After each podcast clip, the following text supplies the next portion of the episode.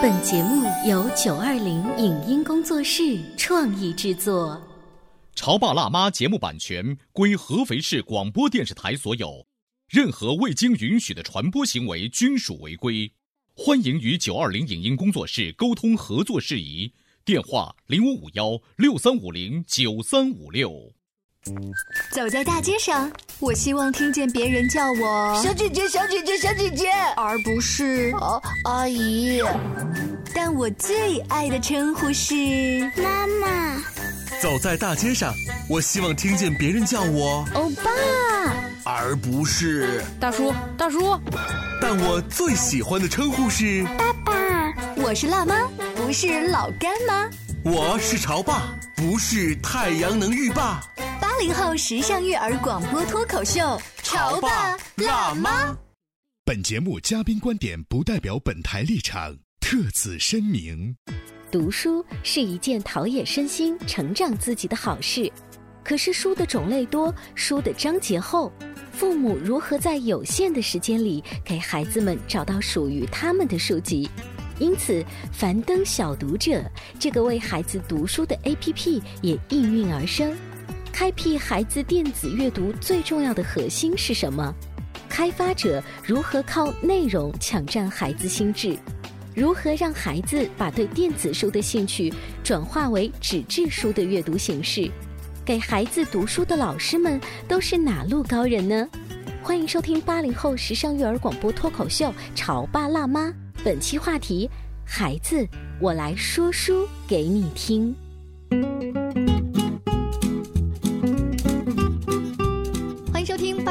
时尚育儿广播脱口秀《潮爸辣妈》，各位好，我是灵儿。大家好，我是小欧。我们的节目当中呢，曾经请到过樊登读书会的一些嘉宾。没错，各位听众，你还能记得吗？嗯。呃，我们还印象非常深刻的是，曾经有一位妈妈，她的孩子已经二十岁了。嗯。她非常骄傲的是，曾经用一本其实根本不是亲子类的书，对的观点。教育了孩子，养育了孩子。当时他读的是一本对自己做生意有帮助的书，没有想到最后这一个生意场上的格局帮助了他育儿。所以呢，我们就能够从其中得出一个特别重要的观点：阅读。真的是能够改变我们的生活，往大了说就是颠覆我们的命运。那今天直播间呢，为大家请到的是，不仅仅是帮助大人读书，他还要帮助小朋友读书。来自樊登小读者的渠道总监宁宁老师，欢迎你。你好，各位听众朋友，大家好。宁宁老师呢，是一个樊登新开辟的一个特别。重要的一个平台哈，叫做樊登小读者。开辟这个平台，你们最重要的一个初衷是要做什么呢？其实像樊登读书会的话，它的这个愿景呢是希望帮助三亿国人养成阅读习惯。但是樊登小读者这里呢，就是继大人之后，我们发现哦，孩子的教育也尤为重要。如果说我们能改变这一代孩子，他对于阅读呀，他成长，他这个整个的发展的话，那可能对整个国家来讲，对这个下一代的发展都会有很大的帮助。所以继承人之后呢，我们希望专门开辟一款能够给孩子带来这个很很大成长的这样一款产品。所以樊登老师他自己是觉得光自己读书不够，对，他要鞭策周围家长的 孩子。哎，你知道？你看，像樊登老师，像我们大多算是同龄人，像我们这样的人，会感觉什么？就是你自己得到了好处之后，哎，我还有孩子，哎，我能不能让我的孩子跟我一样，嗯，能够汲取这些时代的这个营养？但我跟你想法不一样，我是反过来想，就是我如果是个不爱。读书的人，但我为了让我的孩子成才，好吗？班主任老师让他读书，那我被迫把手机放下，我要来看这个书的时候，你会发现樊登小读者或者是樊登本身的这个读书会，它可能是相辅相成。但我不知道樊登老师最早是受了什么样的启发？是最开始樊登读书会的很多书友，他就跟我们讲，他说：“哎，我的孩子会跟我一起来听樊登老师的书，而且他的孩子听得懂，像《丝绸之路》呀、《未来简史》呀这一类的。”书他的孩子听得津津有味，但是毕竟呢，大家知道樊登读书会它是给成人做的一款产品，它还有很多商科呀，专门给成人做的东西在里面。然后书友就跟樊老师说：“哎，我的孩子愿意跟我一起听书，你能不能专门给孩子来做一款产品呢？”就这样，樊登小读者呢应运而生了。我们来听听樊登老师自己怎么说。呃，曾经有很多次有人给我提建议说，樊登读书会能不能出一款针对小孩子讲述的产品。帮助更多的小读者能够读书，我一直都在犹豫和拒绝。我说，只要家长好了，孩子就会好。我们做樊登读书会，是因为我觉得成年人很忙，没有时间去阅读，跟书本越来越远离。我想孩子们应该有大量的时间去学习、去读书，他们本来就应该每天都在读书。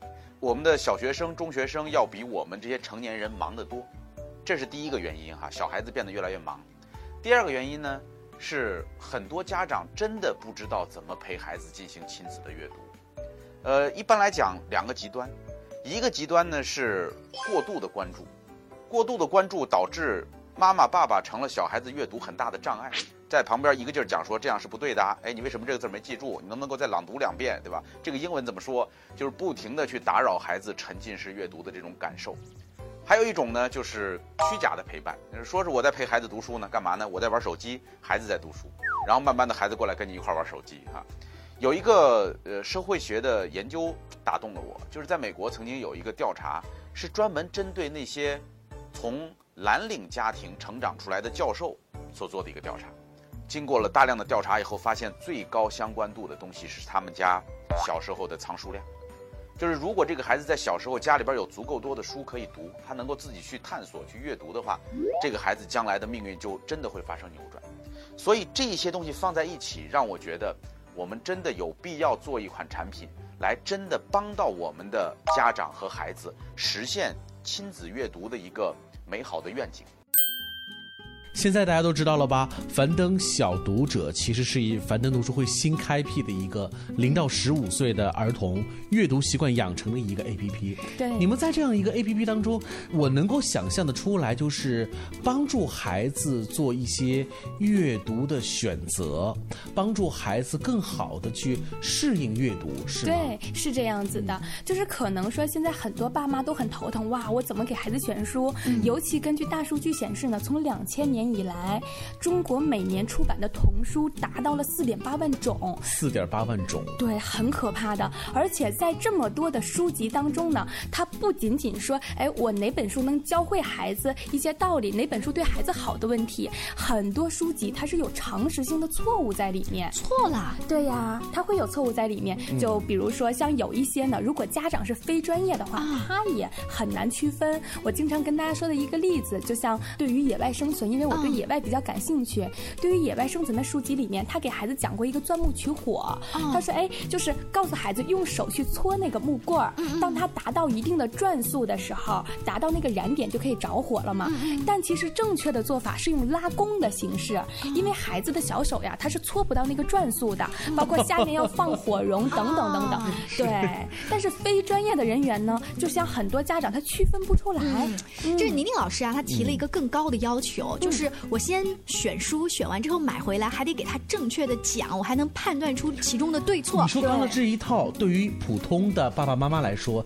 基本上等于 啊一座大冰山，特别难。我能啊，给他买回来，陪着他读两本就算不错。所以我们刚才在聊的时候还在聊，是说家长的这种选择的能力绝对不等于购买力。对，你看我们双休日陪孩子难得出去一次，我们肯定会逛逛书城。可是进去之后，我能做的是什么呢？那就是爸爸，我要这个，可以。爸爸，我那个可以。我们永远是一个掏钱包的动作，但是真的是很少具备去区分和帮孩子做选择。嗯，呃，在上这期节目之前呢，我特意从 A P P 里面下载了樊登小读者这一个软件，于是我就想看一看它打开之后到底是一个怎么样的工具。嗯，啊，有几个界面让我印象很深。首先是孩子的视频，对，孩子的音频，家长的视频。家长的音频，我就真的跟我的孩子一起去看了孩子的视频啊。举个例子，叫做呢，嗯，这个一百层的楼房，嗯，哎，那其实它是通过游戏的方式，让小朋友把那个绘本书啊插在那个图片里，然后又有一个真实的老师和模拟出来的小卡通叫小口袋，大家一起来讲述。于是我的孩子就真的跟他说，嗯，这个题目好简单哦，嗯，这个是什么？他就完全互。他也不知道他在看的是什么绘本书也好，还是一个动画片，反正他被融入进去了。对，他会思考。对，在我还没有入会之前，我的儿子就说：“妈妈，视频。”好，你刚才说的那是孩子的视频，那么在这个家长的这个视频当中，又是呈现出什么样的不同呢？所以我就要请教宁宁老师，这孩子的视频，大部分家长都能理解，嗯，把这个 iPad 给我的孩子，让他去多读书就好了。家长的视频到底是干嘛的？哇，这个呢，其实就是我们产品核心想做的内容。其实大家可以了解一下，市面上现在没有任何一款产品是这么学究气的，把一本书讲了两遍。嗯，对，一遍讲给孩子听，一遍讲给父母听。那其实您刚刚说的那个讲给孩子听的哦，他听完了之后，他可能会有去读这本书的欲望，是，并且我们呢也会在里面加很多设计点。那您刚刚有说到家长视频，家长视频是这样的，我们会分三个模块来把这本书展现给家长。比如说第一个模块，我们就会告诉家长哦，你看你孩子听的这本书，看的这本书，它的作者为什么要写这本书，是在什么背景下写的这本书？这样的话，作为父母就可以去跟孩子讲这些孩子不知道的内容了。哎，我了解了，这就是我们以前小时候学习。你有没有经常喜欢去新华书店？除了买这个教辅材料之外，还会买一本老师的参考书？我刚刚也想，有没有点那个意思？有有有，就是买本老师的参考书回来，因为这样的话，这个教学的点、谋篇布局都能够帮助我们家长去了解。哦，不仅如此哦，您说的这个呀是第二个点。第二个点呢，就是说我们会在里面插入很多教育意义。我们有一个专门的团队来研究这本书啊，到底对孩子的成长有什么帮助，然后把它浓缩成点给家长。家长听完了，你就可以自己去引导你的孩子喽。我给您说一件事吧，就是《晚安月亮》是我们上的一本书，那本书的出版社他找到我们，他们说哇，你们真的挖的教育意义太深了。他说出版社都没有挖出来的教育意义，哇，被我们挖出来了。这个就是想跟您讲，我们为什么要从书里面去挖出来一些教育意义。其实对于孩子来讲，确实是故事就是愉快的故事，但很多时候孩子看完一本书呢，他并不能从里面获得很好的成长。如果他能的话，就不需要语文老师了呀。我们没有给他很深的那种升华，但是会给他一个浅的引导。我举个例子，像呃大鱼小鱼的，就是谁偷了我的帽子那本书里面呢，妈妈就按照书里面给了他的孩子一个引导，就问他孩子，哎，你觉得小鱼为什么会会把大鱼惹恼了？然后他孩子就思考了一下，经过了两番对话之后，他孩子说，哦，因为那是别人的帽子，小鱼动了别人的东西，就是会把这样很浅的教育意义来挖出来。因为一本书的概念呀，它对大人的成长和对小孩的成长是不一样的。宁老师说的这个，我还是有感触的，因为一本优秀的这个儿童绘本或者是少儿读物，它绝对是有深度可挖，所以这个就需要一个机构或者是一个团队，能够帮助我们这些普通的爸爸妈妈去发掘，然后发掘出来的这些真知灼见呢，我们这个家长习得了之后，就可以反过头来再教育给孩子。对我们刚才在节目当中啊，大概说会有一个像妈妈或者是老师这样的角色，带着一个卡通小口袋，在讲解这个故事。画面当中在偶尔穿插一些动画片的小游戏，这是你们会看到的这个景象。但是他们背后的团队老师是怎么样去甄选这些书籍？包括讲故事的这个老师和妈妈，他们背后又有什么样的故事？是不是谁都可以来讲故事的呢？我们稍微休息一下，广告之后跟宁宁老师接着聊。你在收听的是《潮爸辣妈》，小欧零二，叫你变成更好的爸爸妈妈。《潮爸辣妈》播出时间：FM 九八点八，合肥故事广播，周一至周五每天十四点首播，二十一点重播。网络收听，请下载荔枝 FM、蜻蜓 FM、阿基米德、喜马拉雅、中国广播以及苹果 Podcasts，搜索“潮爸辣妈”订阅收听。微信公众号请搜索“潮爸辣妈俱乐部”，参与节目互动哦。他觉得我有什么累的呢？不就是在家带个孩子吗？我想想，真不如出去上班。哎，下班也不太想回家呀，回家没什么话说嘛。我生气是因为他对我关心太少了，可是我也不知道怎么明说呀。哎，陪你一起吐槽养育熊孩子的苦，陪你一起追忆曾经自己的小世界。八零后时尚育儿广播脱口秀，潮爸辣妈。本节目嘉宾观点不代表本台立场。特此声明：读书是一件陶冶身心、成长自己的好事，可是书的种类多，书的章节厚，父母如何在有限的时间里给孩子们找到属于他们的书籍？因此，樊登小读者这个为孩子读书的 APP 也应运而生。开辟孩子电子阅读最重要的核心是什么？开发者如何靠内容抢占孩子心智？如何让孩子把对电子书的兴趣转化为纸质书的阅读形式？给孩子读书的老师们都是哪路高人呢？欢迎收听八零后时尚育儿广播脱口秀《潮爸辣妈》，本期话题：孩子，我来说书给你听。续锁定《潮爸辣妈》，小欧跟灵儿在直播间为大家请来了樊登小读者这个 APP 的渠道总监宁宁老师。他今天跟我们介绍了一下，在 App 上下载了这个软件之后，到底它是如何帮助我们家长培养小朋友的一个阅读习惯，从而教会他更多的道理。刚才我们在节目的上半部分了解了一下，就是它有两个特别有意思的。这个渠道，一个是小朋友的视角来看这本书，另外一个呢就是家长的视角，这样子的这种分别对待啊，能够让家长觉得哇，他们是好有心啊，能够教给我们一些干货。让樊登不在的日子里头，爸爸还在呀，爸爸可以给孩子再去想他想要的东西哈。那谁来教呢？这不是樊登本人来教，而是一些其他的妈妈和老师。呃，宁宁老师可不可以给我们介绍一下？是到时候你会出镜吗？还是一些什么样的像你一样美丽的女老师吗？谢谢谢谢谢谢林老师，是这样子。那我就举其中一个例子吧，就是给我们讲百科新知的那位老师乐乐老师。我们选择的老师呢，他一定要有很深的底蕴，他对。文学有一定的认知，并且很多老师他自己的经历真的也很传奇。比如说像乐乐老师，他原来呢是美国的一家公司的高管，他在美国待了十年，十年之后才回国。回国之后呢，他真的就是呃受了这种儿童教育的影响，他非常喜欢这个方面，他也没有再做其他的内容，他呢就开始在故宫博物馆里面给很多家长、给很多孩子去讲故事。他呢是故宫博物馆的认证导师。并且他是第一位把开学典礼搬进紫禁城的人。不仅如此哦，他女儿今年三岁，哇，他对女儿的教育真的也特别好，有很深的认知。他女儿三岁三年的时间，他带着他女儿游历了世界上一百零一所博物馆。嗯，天哪！这么一个厉害的牛人妈妈，她现在已经是被征召在了樊登小读者的平台当中。那我们就觉得哇，跟着这样的一个妈妈，这真的是一个妈妈，然后同时又是一个会读书、爱读书的妈妈。是的，而且呢，这样的老师背后还有不一样的团队在帮助他把一本书打磨得更好。对，我记得你刚才提到了一个，他只是。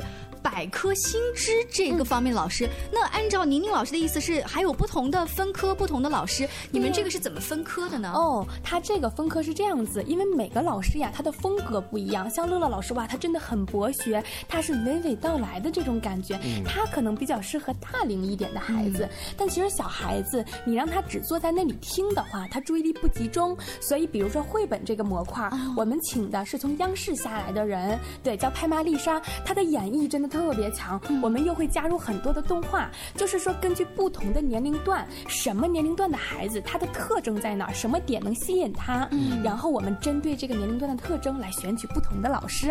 我们主要做的是给孩子的一个综合的培养，是从这个方面。我举个例子哈，比如说呢，我们可能不能立竿见影的在分数上让家长看到改变，但是像我们有一个会场就跟我们反馈，他们家女儿三岁半，三岁半的孩。孩子可以给他姥姥一遍一遍的复述 app 里面的那个母鸡罗斯去散步的故事，并且还会邀请他姥姥做角色扮演。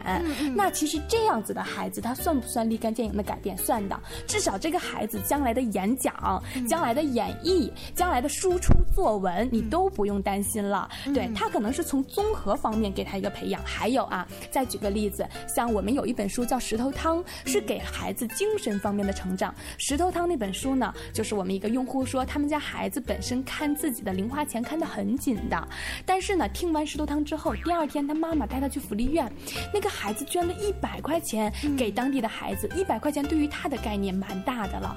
然后他妈妈就问他说：“哎，你平时舍不得花你的零花钱，今天怎么舍得拿出来捐给他们呢？”他孩子说：“哦，妈妈，这个不一样，这个是献爱心。石头汤里面小鹿姐姐说了，分享使人快乐。嗯对，所以说我们给孩子的呀是一个综合性的培养和成长，它是一个根本的差异。如果说优秀的少儿读本本身就是精神的财富的话，嗯那像樊登小读者这样的平台，无疑就是把这个精神财富啊重新。打磨，然后再包装，以最好的姿态呈现给孩子，是的。更容易他们吸收，对吧？的，会不会有一些家长跟你反馈说，其实小孩他不觉得那是书，那是动画片儿，那是一个新形式的动画片儿，但我最终的目的是想让他慢慢摆脱这一个电子产品，从而回归到书本身。对，哦，其实这个呢，就是一个产品核心。真的好多家长问过我们，说你们是搞纸质书阅读的，你们为什么开发了一款 App，、开发了一款电子产品，而且花大量的精力在这个上面，把它做的挺花哨的。对，其实我想说呢，就是可能很多家长觉得呀，他教育孩子的方式是这样子的：你不能看动画片了，你要去看书，你要去做作业。但是其实我们呢是研究了孩子到底喜欢什么，比如说他喜欢看动画片，他喜欢听儿歌，然后呢，我们是通过孩子喜欢的方式，把你想教给孩子的内容，用他喜欢的方式展现出来。这样的话，孩子更容易接受。接受了之后，就要说到这个产品设计了。我们把一本书呢穿出来一条很精彩的线，就比如说像小王子，它可能有德国纳粹的背景啊，可能有小王子跟玫瑰呀，可能有飞行员呀，有好多条线。我们挑出来一条最精华的线讲给孩子听。嗯但是讲完了之后呢，孩子会产生好奇，觉得哇好精彩呀。但是我们还会告诉孩子，书里面还有更多的内容，你可以去书里面研究。这个是小王子，像还有一本书叫《狼王梦》，狼王梦》那本书真的好多小朋友很喜欢，嗯。但是我们讲到最后都没有告诉孩子紫兰的第五个孩子是怎么去世的。你看留一手。嗯，对，有我我看出来了，就是呃，樊登小读者的工作人员跟家长一起设了一个套路，对，啊把孩子套进来哦。呃，用这种把悬念加入的方式，嗯让孩子从屏幕再次回到书本，这真的是一个特别有意思的一个创举哈。嗯在这样的一个全民的阅读时代，我们嗯每个人都知道阅读的重要性。嗯但是呢，真正走入阅读而享受阅读的人，其实是屈指可数的。嗯大人是这样，我相信孩子更是如此。那樊登读书会未来，包括像小读者这样的平台，你们如何以更好的方式帮助？所有人，大人和孩子，来做好阅读的这个选择。嗯，那这个的话呢，其实我的理解哦，就是我们产品的核心了。我从这样几个方面来给各位听众讲这个事情。其实第一个方面呢，其实很多家长他没有享受到阅读的快乐，是因为太麻烦了。嗯就是可能像我刚刚有讲哦，就是他如果想去了解孩子读的一本书，如果没有小读者这个产品，他就需要把书再读一遍，嗯然后呢再去知乎呀、百度呀、微博呀，嗯挖掘这本书到底有什么教育意义。这是我们常有的套路。是吧？但是这个套路有没有花你很长的时间？嗯半天甚至一天的时间？有，到最后你会发现，每过一个假期，你翻开的永远是那本书的前 二十页，男主角还没有出来呢，前面全在写风景。哦，是这样子。那么这个其实就是原因之一，为什么家长没有享受到阅读的快乐？太麻烦了。然后我们呢，就是把这个痛点解决了，给家长省心，让你帮孩子陪孩子读书这件事儿变得简单起来。你原来花一天、花半天才能达到的目的，现在哦十几分钟听一听小读者嗯就能够被解决了。所以这个呢是前期为什么家长会接受我们的点，就是我们来帮你省心，让你把阅读这件事情变得很简单。第二个呢，其实就是说孩子不爱阅读呀，还是说你看看动画片多有意思呀，有图像，对吧？又有声音，又就有人跟你讲故事，那可能我们就是用他喜欢的方式做一个转折，让他去觉得哦，书也很有意思。你看哈，看动画片都是图像，回到书上都是文字，连颜色都没有，多没意思呀！那我们就让他觉得这个书有意思，他会去挖。这个是第二个点，就是让孩子他发现阅读当中的乐趣，他自己就去研究了的。孩子没有那么复杂，他就是觉得什么东西好玩，他就去玩什么。他不会说，哎呀，看电视不好，所以我不能看电视。读书好，我就去读书。他还没到强迫自己去怎么样的程度。这个就是我们想讲的第二个点。第三个点呢，其实就是增进亲子沟通嘛。其实你们有没有发现，很多时候家长他也想陪孩子读书，陪着陪着吵起来了。对，举个例子哈，像我们有一个呃老师，就是他的朋友啊，就非常希望他给他推荐书。为什么？因为妈妈推荐的书孩子都不看，这个老师推荐的书孩子都看。然后后来呢，这个老师就说：“哎，我给你孩子推荐的都是那种像神奇马桶呀这一类非常有意思的书。”他说：“你给你孩子买的是什么书？”那个妈妈就说：“嗯，伊索寓言，比较传统，对，很传统。是所以说，其实增进亲子沟通这个问题呢，很多时候呀，你孩子可能不是不爱阅读，也不是不爱看书，他只是不爱看你给他选的书而已。所以呢，有专业的老师呢帮你背后助力的话，会省力很多。对你知道，在这样的一个知识洪流的时代，哈，信息大爆炸。嗯，现在现如今，样式种类都没有选择，这个更重要。你会选择，懂选择，才能够找到自己真正爱的东西。对我想樊登就是一个平台，而你们本身做的事情就是一个选择。嗯，帮助我们大家在这个知识的洪流时代，去给我们找到一叶扁舟，让我们千帆过尽。是啊，现在这样的读书的 APP 啊、软件啊、节目啊特别多，每个家长可以根据自己的喜好，还有跟孩子接触啊，发现他的这个喜好，去慢慢做选择。在节目尾声呢，用一个我前两天采访的小学校长的话做一个结束。他说，现在的小学都提倡要多读书，图书角呀、图书馆啊，甚至是校长的办公室里，可能都放了这个书架。但是我们要教会孩子，一是爱读书，二是会读书。对我相信，像樊登小读者这样的 APP，其实就是在这两步当中慢慢的引导孩子。是的那今天的节目就这样了，大家也可以关注我们的微信公众号“潮爸辣妈俱乐部”，了解更多的育儿知识。至少这期节目你是一定要关注的，因为呢，我们很开心的能够从樊登小读者平台当中拿到了一个小礼物，是一个二十一天阅读启蒙卡。嗯如果呢把这一期节目分享出去，集到二十一个赞，截图发来我们的微信后台，加上你的电话号码，就有可能赢得这一份奖品哦。是啊，二十一天阅读启蒙卡就能够开启你在樊登小读者这个 APP 当中所有知识，都能够在这其中被你所汲取。是的，非常感谢各位家长的收听。有更多关于樊登小读者这个 APP 想要了解的话，大家也可以从手机的应用商城里去搜索一下。感谢收听今天的节目，下期见了，拜拜。再见。以上节目由九二零影音工作室创意制作，感谢您的收听。